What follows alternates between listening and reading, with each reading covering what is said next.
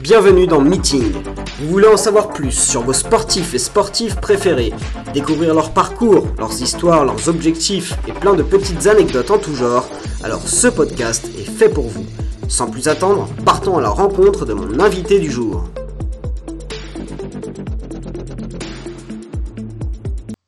« 1m97, 97 kg de muscles, une détente impressionnante, un bras surpuissant qui lui permet d'envoyer des boulets de canon. Est-ce Superman? Non, je dirais plutôt Super Mike. Et oui, le sportif que j'ai le plaisir d'interviewer aujourd'hui est un handballeur professionnel qui fait le bonheur du club de Limoges cette saison en Lidl Star League. J'ai nommé Mike Brassler. Salut Mike, comment tu vas? Salut Lucien, ça va, merci et toi? Impeccable. Bah, on va commencer tout de suite du coup. Alors, tu es né le 16 avril 1993, donc tu as 27 ans. Tu es né à Paris, euh, plus précisément au, au Bourget, c'est ça? Ça, c'est ma, ville, euh, c'est ma ville natale, mais je suis né, euh, moi je suis né à Paris même, mais j'ai vécu toute ma vie à Le Bourget, exactement, en 93. D'accord, ok, impeccable. Alors, du coup, comment était ton enfance? Est-ce que c'était plutôt une enfance sportive, justement? Tes parents t'ont un peu poussé à faire du sport toujours Ou t'es direct vers le hand je me suis plutôt dirigé naturellement. Je t'avoue que j'ai eu euh, autour de moi, j'ai toujours eu des amis qui ont toujours été, euh, ont toujours été dans, divers clubs de sport. Donc euh, jusqu'à l'âge de mes 14 ans, j'étais pas vraiment dans un club sportif précis. Je, faisais tout plein d'activités. à 14 ans, je, je, fais une année de football, une année de football, mais bon, l'univers m'a pas tellement, pas tellement plu, donc, donc j'ai vite changé. Et c'est à, 16 ans que je rejoins mon premier club de hand, donc le club de ma ville, le Bourget. C'est là-bas que, là que je suis pris de passion pour, euh, pour le hand. D'accord. Et tu avais déjà des, des, membres de ta famille ou des amis qui pratiquaient ce sport-là ou ça t'est venu comme ça, tu as essayé? Ah non, je suis, le, je suis le seul à m'être euh, dirigé vers le hand dans la famille et euh, je suis le seul dans mon entourage proche familial à être vraiment sportif. D'accord. Alors, en plus, tu aurais pu ne jamais faire de hand au final, parce que tu as découvert le hand à l'occasion d'une journée porte ouverte au club de handball de ta ville. Là, mais c'est clairement ça. Euh, donc j'avais dans mes amis très proches trois qui en, qui en faisaient du hand. Et euh, moi, je m'étais jamais réellement intéressé. Et justement, cette, un peu, cette journée porte ouverte, c'était la fête du club, je m'en souviens. Et euh, bon, voilà, il y avait des petits matchs organisés, donc j'en ai fait un. Et c'est comme ça que j'ai été je me suis dit, bon, écoute, on va peut-être. Euh, ça m'a permis de rester avec mes amis un peu plus souvent. Donc j'ai dit, allez, on y va, c'est parti. Mais tu pas du tout, euh, tu pensais pas du tout au niveau ou euh, à en faire ton métier?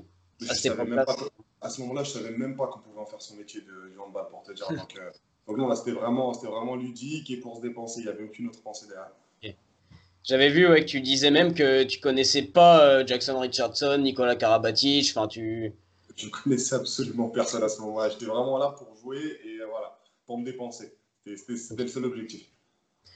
après, tu as, dû vite voir que tu avais des qualités pour ce sport parce que à 17 ans, tu faisais déjà 1m95, c'est ça? J'ai vu ça. C'est hallucinant même, à 17 ans. Ouais, j'ai grandi. Euh, bah, jusqu'à jusqu'à 15 ans, j'étais sensiblement dans la moyenne. Et ouais, à partir de 15 ans, j'ai euh, explosé, j'ai pris, pris beaucoup en taille. J'étais beaucoup plus, beaucoup plus fin qu'à ce moment-là. Mais euh, ouais, j'ai pris, pris pas mal de taille. Et le fait que je sois gaucher, ça a aussi aidé pour, euh, pour positionner à faire du hand. Ça a aussi aidé. Et donc, tu joues une première saison dans ton club du, du Bourget. Et après, tu rejoins Villemomble Handball pour jouer en France moins de 18. Exactement, un petit club euh, qui est aussi dans le 93, euh, un peu plus loin, un peu plus loin de, que, chez moi. Et il y a mon entraîneur, justement, mon entraîneur de, quand j'étais au Bourget, qui lui allait là-bas. Donc il m'a dit, écoute, voilà, le niveau est plus haut, qu'est-ce que tu en penses, on y va? Je dis, bah écoute, on y va, pas de souci. Et voilà. Donc c'est que ouais, un ou deux ans après que tu aies commencé, que tu aies découvert le hand, où tu joues déjà en championnat de France moins de 18. Quoi. C'est ça, ma première année, je suis en excellence région. Et ma deuxième année, je suis en championnat de France, c'est ça. Et tu sens tout de suite que tu es au-dessus du lot ou euh... enfin, tu au-dessus bah, J'avais l'impression d'être au-dessus, euh, surtout euh, dans les qualités physiques. Dans les qualités physiques, parce que clairement, je rencontrais euh, tous les week-ends, à chaque match, je rencontrais la moitié de l'équipe d'en face qui avait un meilleur handball que moi, il n'y avait pas de souci là-dessus. Mm. Mais aux qualités physiques, c'est à, à, là que ça jouait, c'est là que je, faisais, que je pouvais me permettre de faire la différence. Tu as, mis du temps, du coup, à, à, comment dire, à faire un handball un peu plus tactique, technique Moins vraiment que basé sur tes qualités physiques? Parce qu'au début, ça devait être quasiment que ça, non? Au début, c'était clairement que ça. Et puis, puis, le fait que je sois gaucher et grand, on m'a toujours, toujours un peu stéréotypé. On m'a dit écoute, tu prends la balle, 1, 2, 3, et, tu shootes. Et donc, ouais, mes deux premières années, c'était un peu ça. Et l'année d'après, quand je rejoins le centre de formation de Tremblay, euh, c'est là qu'on commence vraiment à m'apprendre le vrai handball et à m'expliquer euh, comment ça se joue, quelles sont les vraies règles. Donc justement, quand tu intègres le centre de formation de Tremblay, là tu disais que tu avais, un sacré retard sur les autres joueurs quand tu as intégré euh, le centre de formation. c'est clair, j'avais un, un, très grand retard parce que du coup on s'est retrouvé, c'était la première année, le centre de formation ouvrait, donc il y avait tous les joueurs qui arrivaient un peu de partout. Et, parmi ceux-là, j'étais vraiment celui qui était le plus en retard niveau handball. Et c'est là que j'ai compris que euh, les qualités physiques que j'avais l'impression d'avoir en plus des autres, et ben là, ne me serviraient pas. Parce que les mecs, ils étaient aussi forts physiquement que moi. Mais en plus de ça, ils avaient un meilleur handball. Donc j'ai dû, euh, donc j'ai dû bosser pour rattraper un peu ce retard. Et, euh, ça a mis du temps, ça a mis plus ou moins de temps, mais on y est, on y est arrivé. Ok. Et alors, quand tu as intégré ce centre de formation, tu faisais des études à côté? C'était comment au niveau des études euh, au début, j'étais dans mes études, j'étais encore au lycée. Et euh, je ne vais pas te mentir, je n'ai pas été un exemple à suivre là-dessus. J'ai vite arrêté l'école. j'ai vite arrêté l'école. Et euh, par contre, sur de formation, je savais déjà ce que je voulais faire. Mon but, c'était de devenir pro. C'est à ce moment-là ce que je voulais faire. Et donc, du coup, je me suis un peu, je me suis un peu, je me suis un peu laissé aller sur les cours. Et j'ai fini par être à la fin, dans les six derniers mois de ma première année à Tremblay j'étais déjà tous les jours avec les pros. Tous les jours avec les pros, que ce soit le matin ou l'après-midi pour m'entraîner. Euh, et, donc, du coup, j'ai vite un peu laissé, laissé les cours de côté, mais bon, c'est pas la meilleure chose à faire, clairement. Et là, maintenant, t'envisagerais de, de reprendre peut-être une formation, un truc ou... Bah, je pense qu'il va falloir. Il va falloir. Euh, je ne sais pas si ça va être dans le sport, enfin si je vais rester dans le milieu du sport ou pas, mais je pense que, que oui, en parallèle là, de ma carrière, il va falloir quand même que, je, que j'arrive à, que à faire des formations pour me préparer à l'après-handball. Ok. Donc, alors après, en 2012, tu participes à l'Euro en Turquie avec euh, l'équipe de France junior.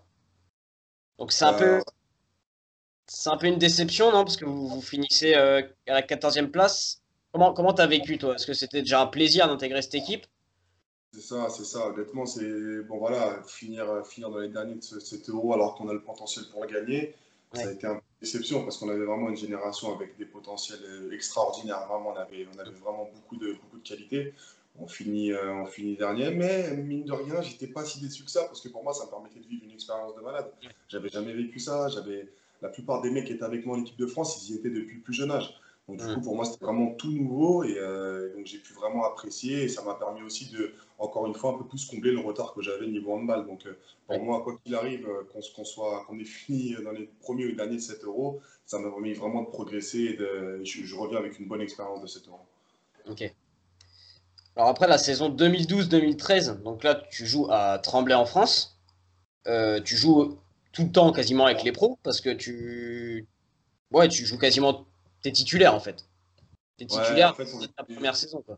Ouais, c'est ça. Je suis, je suis, enfin, je suis pas titulaire. Je suis, enfin, c'est spécial parce que j'étais avec, euh, j'étais avec Ibrahim, Ibrahim Assal euh, au poste hum. et euh, Iboul avait la réputation d'être euh, d'être très très bon défenseur, d'être très très bon défenseur. Et moi, à l'inverse, j'avais la réputation d'être mauvais défenseur mais bon attaquant. Donc, du coup, en fait, on prenait un demi-jour, un demi-jour, ça en faisait un. Donc, Iboul défendait et moi, j'attaquais. Hum. Euh, et, voilà, et pareil, avec ce joueur-là, j'ai énormément appris. De toute façon, à partir de ce moment-là, euh, on pouvait me mettre avec n'importe qui, j'allais apprendre énormément. Mais avec Ibrahim, euh, Ibrahim Assal, c'était encore, encore plus simple parce qu'il est très, très pédagogue, il parle beaucoup. Euh, Moindre chose qu'il pouvait faire pour m'aider, il allait la faire. Aux entraînements, c'était pareil. Et donc, non, encore une très bonne expérience. Un mentor, quoi, un peu. Ouais, une espèce de mentor. Une espèce de mentor, c'était un peu, un peu son, son, rôle. Et aujourd'hui, même encore, on sait au téléphone. Et, et on débriefe parfois de, de, plein de choses. Donc, euh, donc non, non, c'est une très bonne expérience. Et ouais, tu as, notamment marqué les esprits cette saison lors de la, la dernière journée contre le PSG où tu inscris 12 buts. Ouais. C'est ton meilleur total Toujours maintenant, ça tient toujours maintenant Bon, je pense que tu vas, tu vas dépasser, mais. c'est mon meilleur total, ouais, c'est mon meilleur total. Et comme on l'a dit, c'était contre le PSG, donc forcément, c'est tout de suite extraordinaire. Euh, c'est leur première année du PSG, donc nous on était, euh, enfin moi j'étais tout jeune, je vois, je vois tous ces gros joueurs qui arrivent. Et je me dis, écoute, ben voilà, maintenant que tu y es, il va falloir, euh, va falloir prouver un peu ta valeur. Je pense avoir réussi.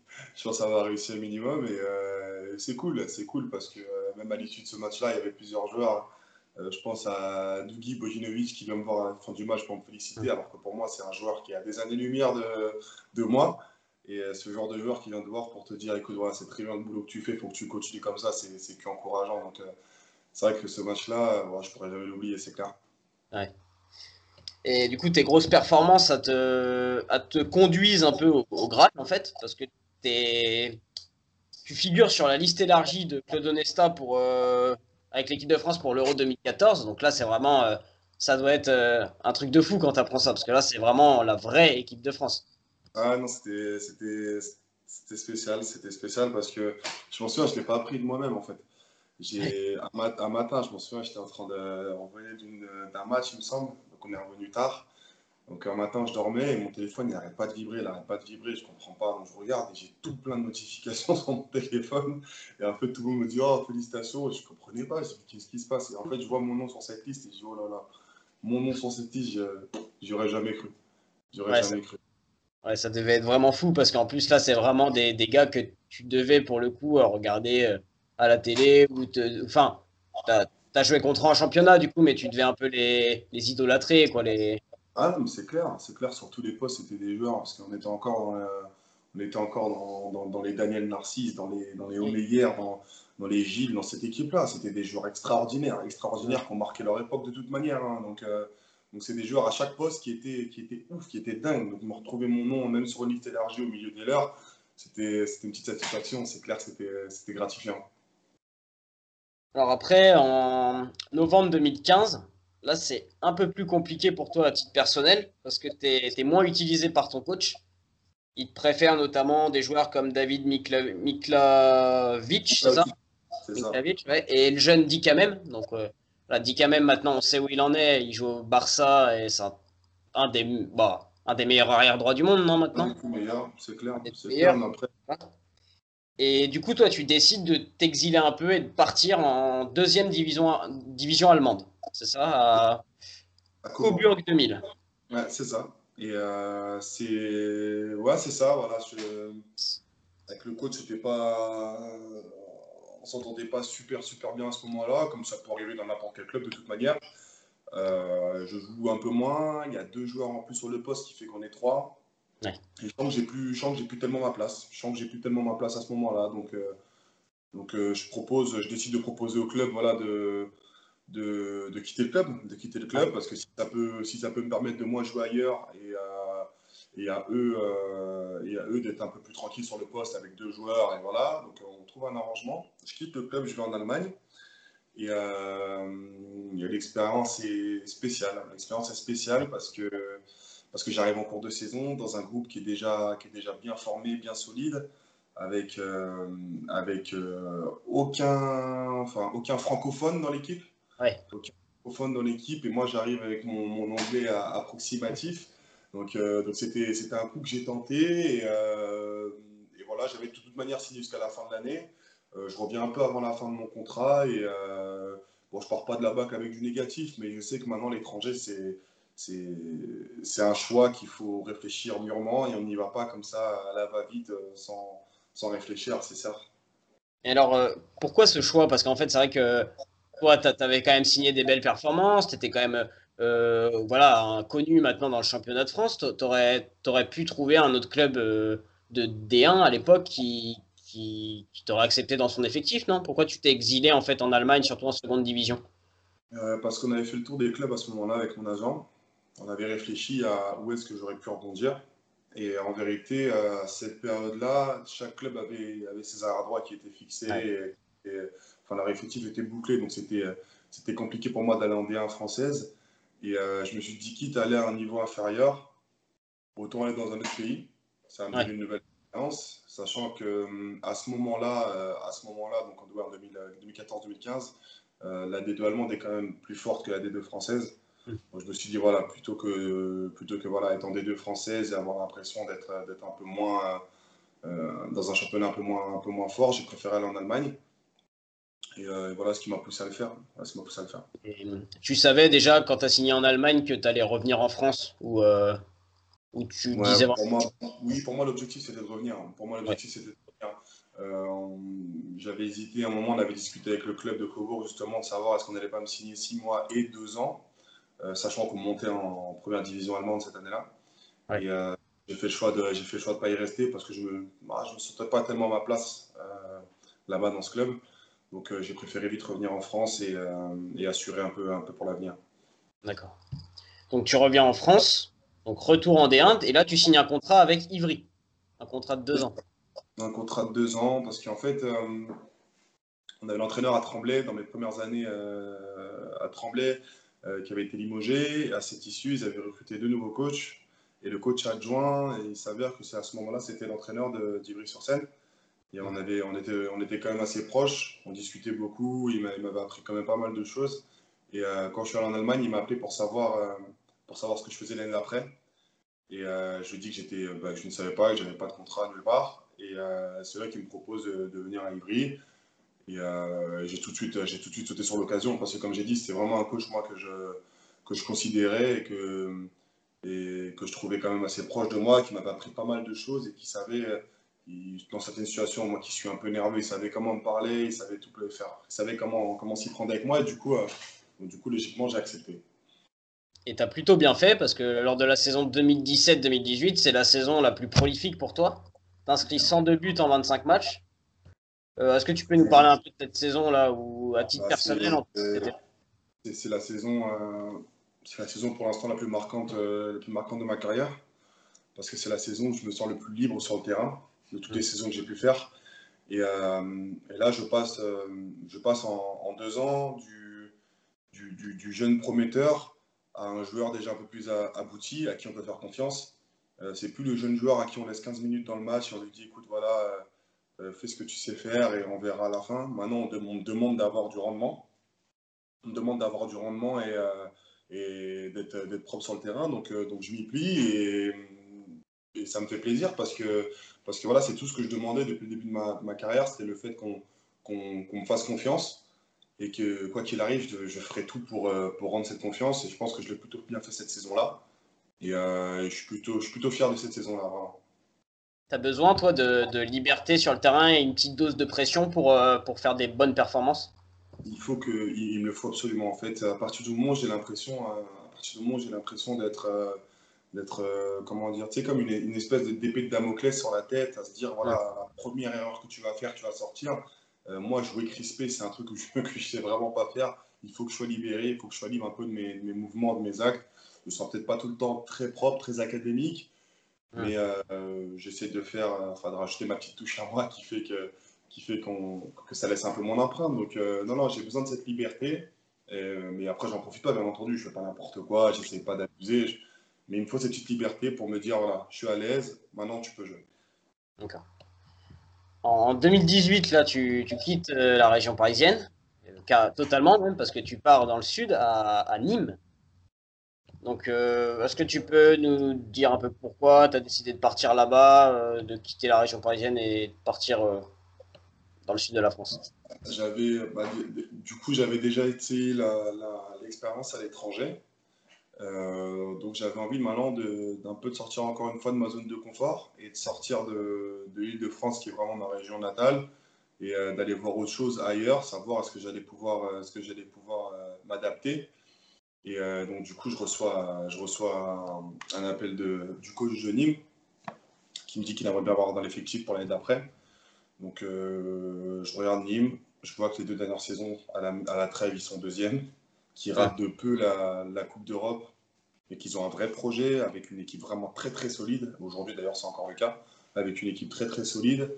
J'ai sauté sur l'occasion directement. Je me dis que voilà, c'est ce genre de, ce genre de projet, c'est des projets qu'il faut, qu'il faut accepter. C'est des projets que c'est, enfin, c'est pour ça qu'on joue en balle, c'est pour jouer des choses.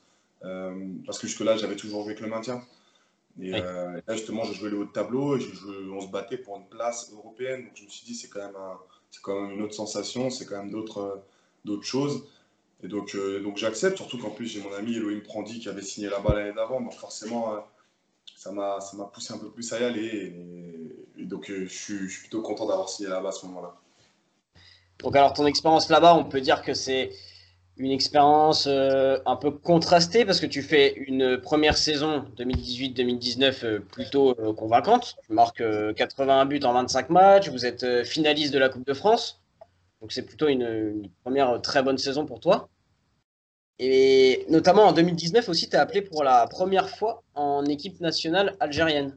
Ouais. un rassemblement à Nîmes, justement, un stage. Et le sélectionneur, c'est un Français, c'est Alain Porte, c'est ça? Ouais, c'est bah, comme tu l'as dit, ma première saison, elle est plutôt, plutôt convaincante. Plutôt convaincante dans l'ensemble. Euh, je pense que, je pense que pour. Euh, enfin, j'ai pas mis beaucoup de temps à m'adapter au projet, à m'adapter à l'équipe. Euh, on a tout fait pour que je sois performant le plus rapidement possible. Donc, je suis plutôt content de cette première saison. Et cette deuxième saison-là, est un peu plus compliquée parce que je suis, un peu moins utilisé, peut-être moins bon aussi à ce moment-là. Peut-être c'est, c'est, carrément possible aussi. Donc, on préfère, euh, Luc Toby qui est sur le poste, euh, qui a fait juste une saison énorme de toute manière à ce moment-là. J'avais qu'une chose à faire, c'était m'asseoir et le regarder jouer parce qu'il était vraiment très très beau à ce moment-là.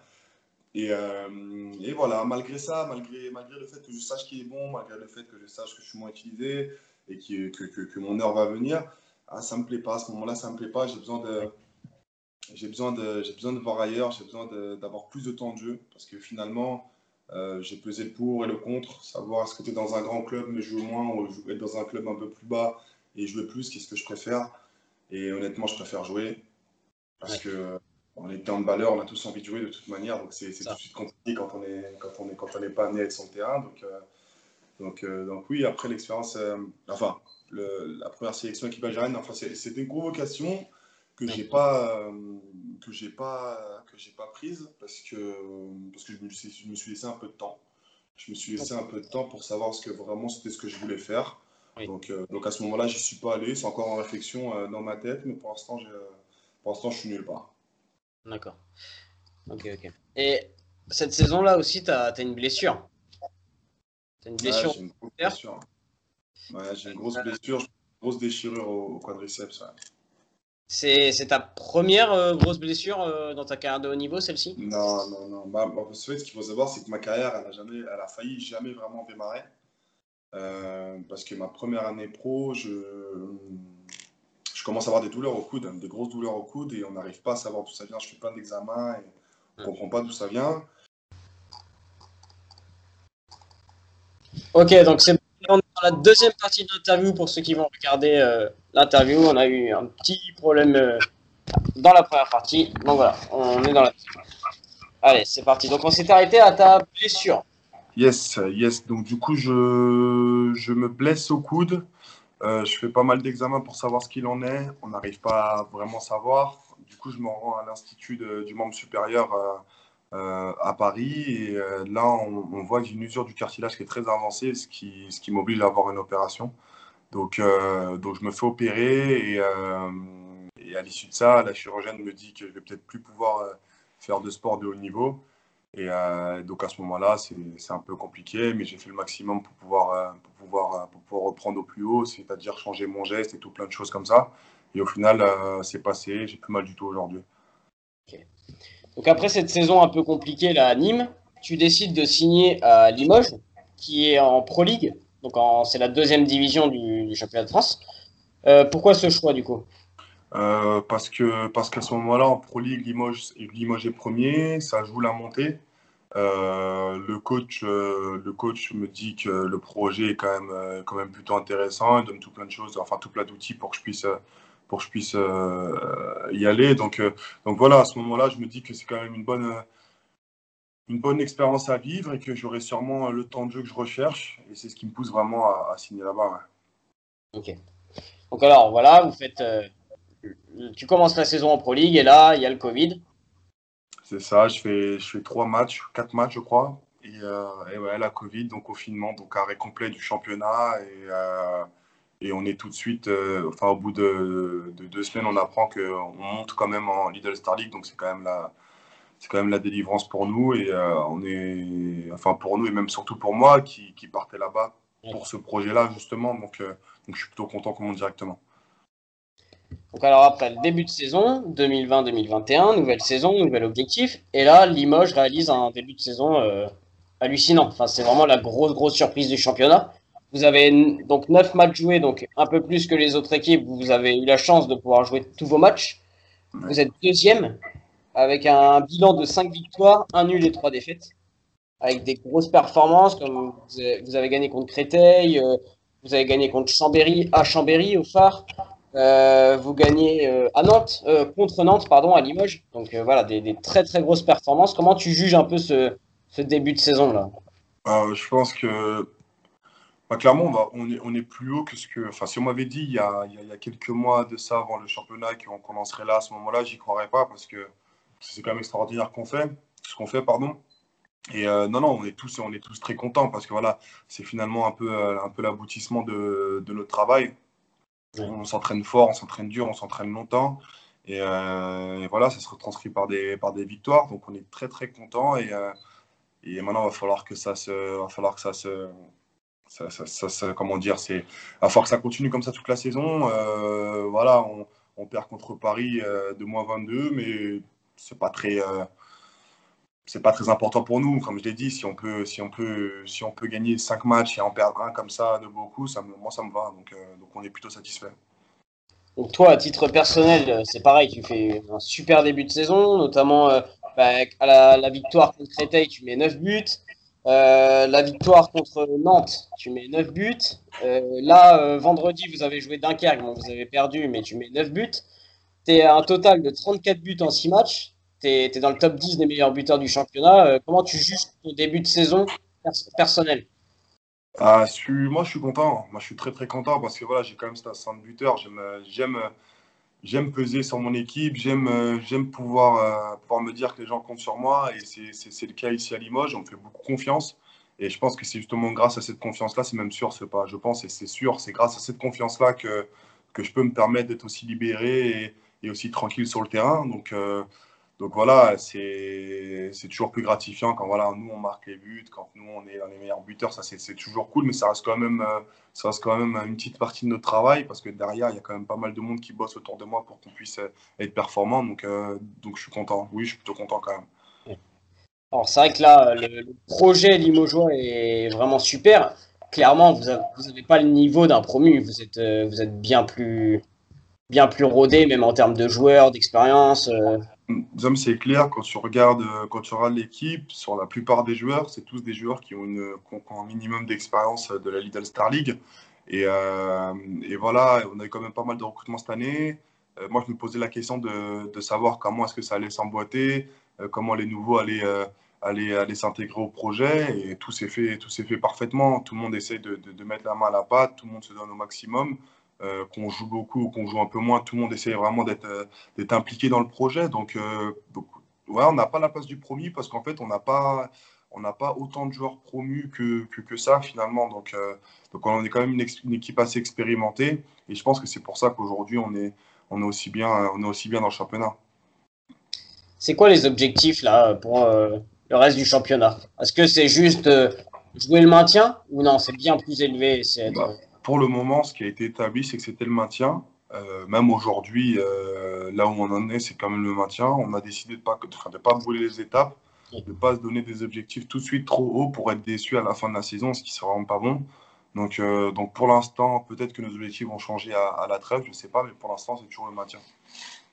Et l'objectif à, à, long terme, ça serait quoi pour le club de Limoges l'objectif à long terme, je pense que ce serait euh, finir, euh, finir régulièrement dans le, dans le top 5 et pouvoir se qualifier régulièrement pour la, pour la Coupe d'Europe. Je pense que ce serait, ce serait vraiment là l'objectif parfait, je pense. D'accord. Donc justement, en fait, ça serait, ce serait un peu le même parcours, le même projet que le H, en fait. C'est ça. Le même projet que le H, même projet que Aix, le même projet que Nîmes aussi. Je pense que tout ça, c'est des équipes qui ont, la, qui ont plus ou moins la même ambition. Et euh, je pense que c'est l'ambition qu'il faut, euh, enfin nous à notre niveau, avec les moyens que le club a, je pense que c'est ce qu'il faut viser. Clairement, là, le, la Lidl Star League, c'est le meilleur championnat du monde. Euh, ouais, je pense qu'il y a quand même bagarre avec, avec le championnat allemand. Parce que quand même, Encore maintenant le championnat allemand, il est quand même très très costaud. Il est honnêtement très très costaud. Donc, donc oui, non, par contre, je pense qu'on est, on est, enfin entre championnat allemand et championnat français, c'est les deux meilleurs championnats du monde. Ouais. Ah, les Allemands, on les bat. Hein. Nantes, ils ont battu qui là? Ouais, ils sont pas tués c'est pas faux. Mon équipe alors. c'est pas faux. Ok. Et parce que là, au niveau du calendrier, vous, vous avez pas mal de grosses équipes encore à affronter. Vous n'avez pas encore joué Montpellier, par exemple? On n'a pas joué encore Montpellier. Il nous reste aussi Saint-Raphaël. Il nous reste Aix. Saint-Raphaël qui est un peu en difficulté quand même depuis. Un petit peu en difficulté, mais je me méfie. C'est une équipe qui est pleine de ressources et je pense qu'un un mauvais début de saison, un début de saison un peu mitigé, ça ne va pas les arrêter. Donc euh, oui, Aix, Saint-Raphaël, Montpellier. Et je pense club qu'on n'a pas encore affronté, il me semble. Donc, euh, ouais, ça va être. Euh, bah, pour moi, c'est toujours des beaux matchs. Contre ce genre d'équipe, c'est toujours des beaux matchs parce que voilà, c'est toujours des matchs engagés. Et je pense que maintenant, toutes les équipes du championnat nous respectent. C'est-à-dire que euh, toutes les équipes ne nous voient plus arriver comme le promu maintenant, en fait, mais comme une équipe qui a des ressources et qui peut se permettre de, de, faire des résultats partout. Donc, c'est plutôt gratifiant et, et c'est mieux pour nous parce que ça donne lieu à des rencontres un peu plus engagées et ça permet à tout le monde de progresser dans l'équipe ça fait bizarre de, jouer à huis clos, euh, sans public. Euh. Non, ça c'est temps. Euh, bah, c'est spécial, c'est particulier parce que, parce que là, moi, ça fait presque 10 ans maintenant que je suis dans le, que je suis dans le circuit pro et habitué à être dans des salles pleines. donc maintenant, quand je vais jouer à Dunkerque, et par exemple cette semaine, quand je vais jouer à Dunkerque et que je vois que la salle est entièrement vide, c'est vrai que c'est particulier c'est particulier, mais après, une fois qu'on est dans le match, on n'y on y fait, plus, on y fait plus vraiment attention. Mais c'est surtout, euh, c'est surtout en cas de victoire que c'est spécial parce que voilà, il n'y a plus cette communion avec le public, il n'y a, plus, a plus tout ça. Donc, euh, donc c'est particulier, mais bon, malheureusement, il va falloir, euh, il va falloir qu'on continue comme ça et en espérant que le Covid soit éradiqué le plus vite possible. Voilà. C'est vrai que c'est dur en plus, notamment pour les sports co, là, il y a beaucoup, beaucoup de pertes. Il y a beaucoup, beaucoup de pertes, c'est clair. Les clubs, ils sont en difficulté. Les clubs sont vraiment en difficulté. Et, euh, je trouve que c'est quand même une situation vraiment triste parce que voilà, c'est des, il y a des clubs, il y a des joueurs, des staffs qui œuvrent, euh, qui œuvrent pour ces clubs-là depuis, euh, depuis des dizaines d'années. Et on a l'impression un peu que c'est tout le travail qui, s'effondre. donc c'est, je trouve ça, je trouve ça un peu, un peu dommageable, un peu triste pour, pour le monde du handball. Mais je pense que je qu'on va s'en remettre. Je pense qu'on va s'en remettre. On va vite trouver, euh, enfin, si tout le monde respecte le confinement, on va vite en sortir de, cette, euh, de, cette, maladie et l'économie de hand va pouvoir, euh, va pouvoir reprendre. Et, et, voilà, je pense que je pense qu'il va falloir un peu de patience, armer de patience. C'est le, seul, le seul truc à faire. Est-ce que dans un petit coin de ta tête, tu as encore un peu l'équipe de France qui est là, quoi? Franchement, c'est euh, actuellement, c'est pas un truc auquel je pense. C'est-à-dire que si ça doit arriver, ça arrivera. Si ça n'arrive pas, c'est pas, pas grave. Mais euh, pour l'instant, je joue. Euh, je m'efforce de faire des meilleures performances pour mon club. Et à la suite de ça, si les efforts seraient compensés, tant mieux. Sinon, ce serait pas non plus dramatique. Tu fais attention à tous les à côté, tout ce qui est sommeil, alimentation, renforcement musculaire, tout ça, tu, tu, tu prêtes beaucoup, beaucoup d'attention ou pas? Euh, Renforcement musculaire, j'y prête vraiment beaucoup, beaucoup d'attention. En muscu, je suis très concentré, je fais pas mal d'exercices. Euh, le sommeil, j'ai quand même, euh, enfin, j'ai au moins minimum 9 heures de sommeil par nuit, donc je, je dors quand même pas mal. Et la nutrition, c'est le seul point où je fais un peu moins attention. c'est le seul point où je fais, je fais, un peu moins attention. Je suis un gros mangeur. Je suis un gros mangeur, j'aime bien me faire plaisir, donc je fais un peu moins attention, mais j'exagère pas non plus. Vous avez euh, au sein des clubs pro des, diététiciens, nutritionnistes, des préparateurs mentaux, des, des psys, des trucs comme ça Vous avez tout on ça a, On a tout plein, on a tout plein d'outils comme ça. On a, on a le préparateur physique là qui, qui, peut s'occuper de ça pour nous. Euh, euh, J'ai pas de préparateur mental ici à, à Limoges. À Nîmes, il y en avait un. Et euh, enfin, chaque club s'entoure comme, il le veut pour, pour faire le maximum de performance. Mais diététicien, j'ai un ami qui est diététicien qui joue en d'ailleurs, c'est Walid Badi qui joue à sur scène. Il, est, il, est, diététicien et, euh, et quand j'ai besoin, lui, il me, fait, me fait mes programmes, il me fait tout ce que j'ai besoin. D'accord, ok. Mais c'est au bon vouloir des joueurs. C'est vous qui choisissez d'aller vers eux ou Ouais, c'est plutôt nous. C'est plutôt nous. Dans le hand, c'est plutôt nous qui choisissons. D'accord. Ok, ok, ok. Nickel. Ok. Bah écoute, c'était super intéressant en tout cas. Merci beaucoup. J'espère que la suite de la saison va être euh, super pour l'image. Et avant de terminer, on va passer aux questions insolites. Parti. Allez, alors, une musique ou un groupe de musique Musique ou un groupe de musique Ouais. Euh, Tout de suite, qu'est-ce que je dirais Qu'est-ce que je dirais Qu'est-ce que je dirais euh, Je dirais une musique euh, de Lil Wayne. Lil Wayne. Ah, Lil Wayne s'appelle John. dire bande organisée, parce que tous les sportifs Non. que j'ai eu, bande organisée, bande organisée. Non, non, non, la musique de Lil Wayne s'appelle John. ok, nickel. Alors, un, un film ou une série? Je sais pas, c'était plus. Un film ou une série Euh, Charlie la chocolaterie. Ah oui Martin. Ah ouais J'ai cru que t'allais me sortir une série Netflix ou un film euh, genre. Un- ah oui, ok. Alors, un plat, toi qui aimes bien manger là, Un plat, euh, un poulet curry de chez l'Indien. Parfait. impeccable, nickel. Une destination de vacances. Une destination de vacances, euh, l'Australie. C'est un pays que j'aimerais vraiment faire. C'est un pays qui m'intéresse vraiment. C'est en, en termes de, de ville, c'était quoi le, le mieux le, entre euh, Tremblay, Ivry, Nîmes, Limoges, en Allemagne ou euh, au Bourget? Euh, enfin, l'endroit où moi je me suis senti le mieux jusqu'à aujourd'hui, ça a été Nîmes. Ça a été Nîmes parce que c'est la, c'est la mentalité du Sud. Tout le monde s'aime, tout le monde est, tout le monde est ami, tout le monde est proche. C'est vraiment, c'est vraiment une ville que j'ai, que j'ai appréciée, Nîmes. D'accord, ok. Alors, est-ce que tu as une autre passion que le hand? Moi, je joue aux jeux vidéo beaucoup, beaucoup, beaucoup. Je joue vraiment beaucoup aux jeux vidéo. C'est un truc que j'adore. Je touche à tous les jeux vidéo. Je touche à plein de trucs sur ordi, sur console. Je, suis- je suis vraiment sur tous les fronts. C'est ouais, les jeux vidéo, j'adore ça. D'ailleurs, euh, Mike joue trop aux jeux vidéo parce que tout à l'heure, son iPad, son iPad s'est éteint pendant la première partie. C'est parce qu'il joue trop et il le recharge pas. C'est ça, j'ai oublié de le charger. Exactement. c'est exactement ça. alors, un, un jeu vidéo justement, Euh, en ce moment ou en général? En général. Final Fantasy 10, je précise 10. Ouais. Et en ce moment, du coup? Et en ce moment, là, je suis sur euh, Assassin's Creed Valhalla. Ok. Ok, ouais, donc euh, des jeux d'action, quoi. Ouais. Est-ce que tu as quelqu'un qui t'inspire, un, un modèle, un idole, euh, je sais pas. Euh, c'est moi, je me, j'aime beaucoup les, j'aime beaucoup les joueurs de NBA. Ah, J'aime beaucoup les joueurs de NBA. J'aime tout ce qui est euh, LeBron James, Jordan, Antetokounmpo, tous ces joueurs-là, tous ces joueurs un peu, tous ces joueurs un peu physiques qui ont fait la différence grâce à leur physique. J'ai- J'aime vraiment beaucoup ces joueurs-là. Donc, euh, je m'inspire, euh, je m'inspire d'eux surtout dans la, dans la mentalité, dans la, dans la façon de, dans la façon de, dont ils s'entraînent en fait surtout. d'accord, ok.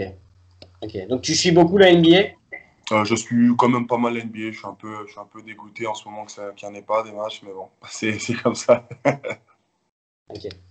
T'as une équipe en NBA euh, Parce que là, t'as des joueurs, est-ce que t'as une équipe euh, Les Bucks. En fait, il y a deux équipes que j'apprécie beaucoup, les Bucks, Milwaukee et Brooklyn Nets. C'est deux Ah ouais. équipes, deux équipes que j'aime beaucoup. Ok. Allez, dernière question. Si tu devais te, te décrire en deux mots. En deux mots, Ouais. euh, je dirais euh, impulsif Ouais. et, euh, et, et drôle. Ok. Parce que quand, pas mal. parce que quand- parce que quand je m'énerve, en général, je suis drôle. ah ouais, d'accord, ça avance. Nickel. Ok. Bon, bah écoute, c'était vraiment super sympa d'avoir répondu en tout cas Merci à toi. C'était vraiment super enrichissant. Euh, T'as as vraiment une très belle carrière qui est loin d'être terminée, bien sûr, hein, mais j'espère en tout cas qu'avec Limoges, ouais, ça va. La suite de la saison va se poursuivre comme elle a commencé. Vous allez pouvoir euh, remplir vos objectifs pleinement. Merci beaucoup. À cette équipe. Yes. Voilà. Merci beaucoup.